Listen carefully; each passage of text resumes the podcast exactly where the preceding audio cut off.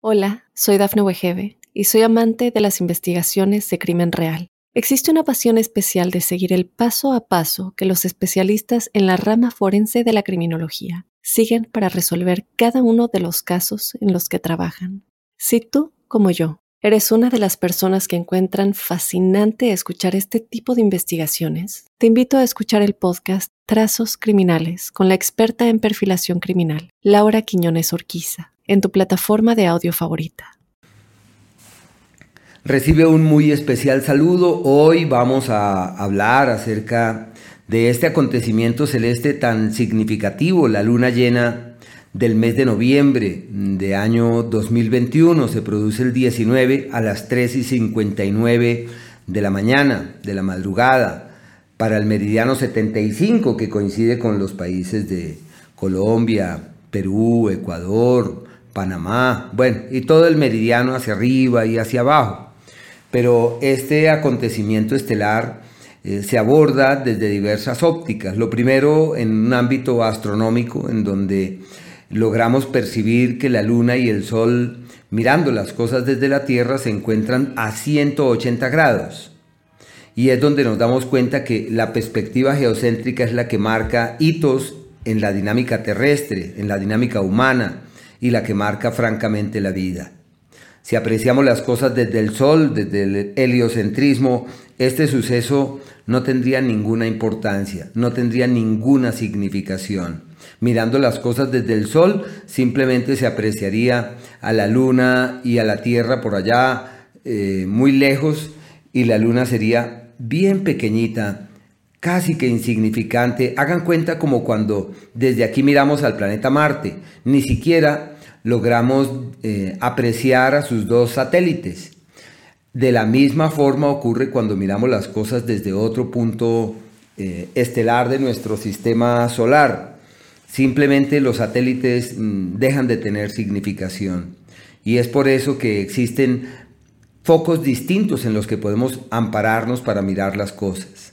Lo primero es que desde el lugar en el cual estamos, desde el horizonte en el cual nos encontramos, desde ese sitio geográfico en el que nos amparamos con el fin de apreciar la realidad celeste, es el mismo proceso que tienen las células. Nuestras células elaboran una serie de interpretaciones que parten desde el lugar en donde estamos. Por ese motivo los seres unicelulares elaboran mediciones eh, específicas que dan pie a que sepan perfectamente cuándo sale el sol, cuándo se oculta, cuándo la luna nace, cuándo la luna está en el meridiano local. Y esas ya son eh, apreciaciones de carácter científico. Eh, pero bueno, a lo que vamos para con respecto a este acontecimiento en donde la mecánica del cielo nos sugiere que la luna a esa hora, casi a las 4 de la mañana, va a declinar del observador eh, terrestre. La luna, sabemos que cuando hay luna llena, la luna está mm, iluminada por completo y sucede que eh, la Tierra, eh, producto de la oposición que tiene el Sol con la luna, proyecta hacia la luna su cono de sombra y da pie a que uno percibe que la luna desaparezca del observador geocéntrico. Pero bueno, esto, ¿qué implicaciones tiene? Realmente se trata de una luna llena más, es una luna llena más. Pero claro, muchas personas le dan una excesiva significación. Todas las culturas que nos preceden se han detenido en acontecimientos estelares como estos y le han dado una particular significación. Inclusive eh, se han valido de múltiples términos para referirse a ellas, como ocurrió con los indígenas americanos de América del Norte,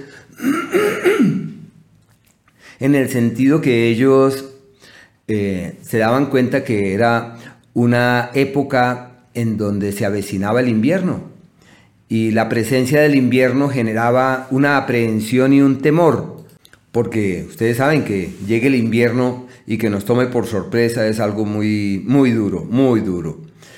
¿Y qué, observaban estos, estas poblaciones? Lo que observaban era que los animales se disponían a acumular grasa. Y para eso se valían de sus múltiples habilidades para la caza. Y los indígenas de la misma forma se disponían a realizar largas jornadas, incluso en las noches.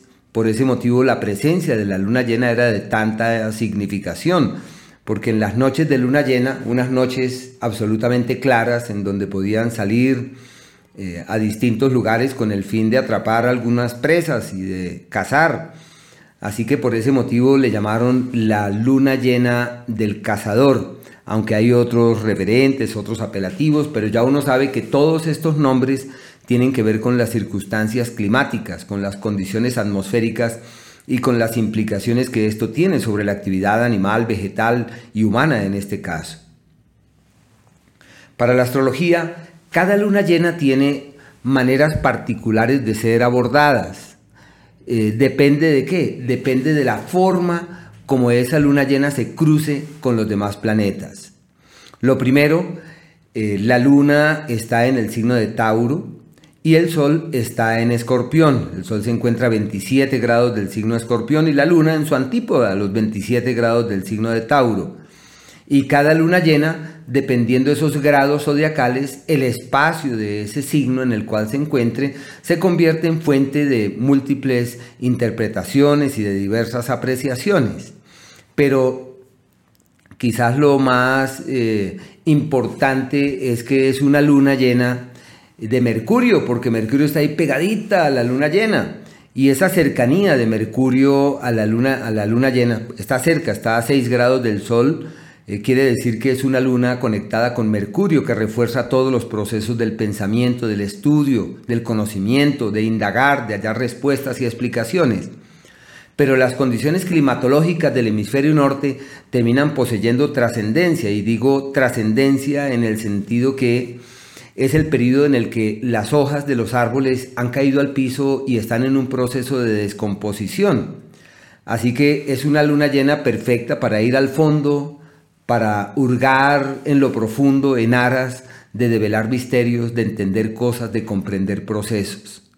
Es una luna eh, que refuerza la metamorfosis, el símbolo del ave fénix, se evidencia ante la presencia de este cambio lunar que nos recuerda que siempre que querramos cambiar nuestra vida, podemos hacerlo, y más aún ahora, en donde todo está dado para realizar cambios estructurales y para alimentar otro tipo de motivaciones.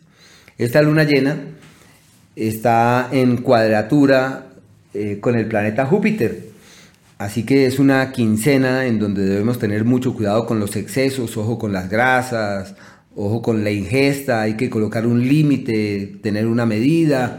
Y más aún que es una época en la cual nuestros relojes biológicos nos sugieren, por lo ya mencionado con antelación, que es necesario aumentar la ingesta de grasas. Y es normal que ustedes digan, pero ¿por qué tengo más hambre? Yo tengo ganas de comer más y sobre todo grasas. ¿Por qué? Porque nuestro reloj biológico nos sugiere que llegará la época del invierno donde no habrá comida. ¿Y qué ocurre? Que como nuestra cultura ha evolucionado en la época del invierno, sí hay comida. Así que comemos aquí un montón, acumulamos grasas. Cuando llegue el invierno no vamos a quemar las grasas. Y al no quemarlas, eso tiene implicaciones eh, irregulares sobre la salud, tiene repercusiones adversas para con respecto a la salud. La medida en la ingesta durante la temporada que precede al, al invierno es toda una tarea. Es necesario reforzar la conciencia de nuestras acciones con el único fin de poder orientar eh, nuestra ingesta adecuadamente, colocar un límite, tratar de, inclusive lo ideal en tiempos de estos, tratar de evitar la, la cena, eh, restringir las porciones, inhibirlas, porque todo esto es muy importante para la salud nuestra, para la salud futura. Los últimos grados de escorpión en la astrología se consideran como los grados eh, que refuerzan los temas del alma, de la conciencia, del acceder a otra visión o a otra lectura de la vida. Así que todo lo que hagamos en ese sentido es una maravilla. ¿Quiénes se ven reforzados con esta luna llena? Primero, quienes han nacido cerca del 19 de noviembre y al día 17 de mayo. Si ustedes de quienes vinieron a la vida en esos días, deben revisar cuidadosamente qué fue lo que ocurrió hace 19 años, porque existirán una serie de acontecimientos similares que pudieron ser fuente de cambios muy grandes en aquel entonces y que hoy nuevamente replican ese planteamiento y que se convierten en un asidero decisivo de cambios eh, profundos para la vida. Los beneficiados, los reforzados, son las personas que nacieron cerca del 17 de julio y 17 de marzo, al igual que el 17 de enero y el 19 de septiembre. Si ustedes de quienes han nacido en esos días, todo lo tiene de su lado, es un cambio de luna magnífico donde puede reformular su historia, transformar literalmente su vida, generar nuevas estructuras, bueno. Pero de todas estas fechas, las más notorias son eh, las del 17 de enero, 19 de, 19 de septiembre e inclusive el 17 de mayo. ¿Por qué motivo? Porque Plutón está en esos grados, Plutón está en ese orbe de influencia y puede ser sinónimo de una serie de cambios estructurales y de reformular la historia, de darle a la vida una lectura totalmente distinta al pasado. ¿Quiénes son los damnificados? ¿Quiénes son los afectados por este cambio de luna? Quienes nacieron cerca al día 17 de febrero y al 19 de agosto, en el sentido que tienen una cuadratura, bueno, dos cuadraturas, una del Sol y otra de la Luna. Eh, todo lo que quieran cambiar de sus vidas pueden hacerlo, lo que quieran reformular de sus historias en su mano está. Deben ser cuidadosos, cautos, mesurados, prudentes, porque es un tiempo en el que pueden cometer errores, en el que pueden avanzar por laberintos tortuosos y en el que pueden sentir que los esfuerzos que vienen realizando seguramente no se ven cubiertos con los eh, hechos, eh, los frutos y los resultados que esperan. Eso sí, es la época de optar por lo nuevo, de cambiar cosas, de decir voy a, hacer un cambio, voy a, realizar un cambio interior y voy a reformular como mi actitud ante la vida y para con respecto a ella.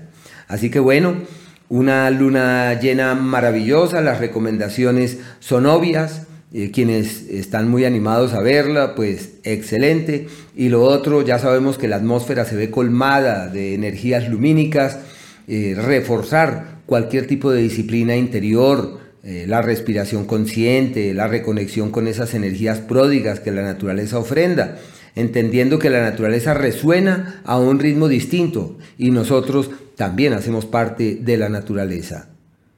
Hola, soy Dafne Wegebe y soy amante de las investigaciones de crimen real. Existe una pasión especial de seguir el paso a paso que los especialistas en la rama forense de la criminología siguen para resolver cada uno de los casos en los que trabajan. Si tú, como yo, eres una de las personas que encuentran fascinante escuchar este tipo de investigaciones, te invito a escuchar el podcast Trazos Criminales con la experta en perfilación criminal, Laura Quiñones Orquiza, en tu plataforma de audio favorita.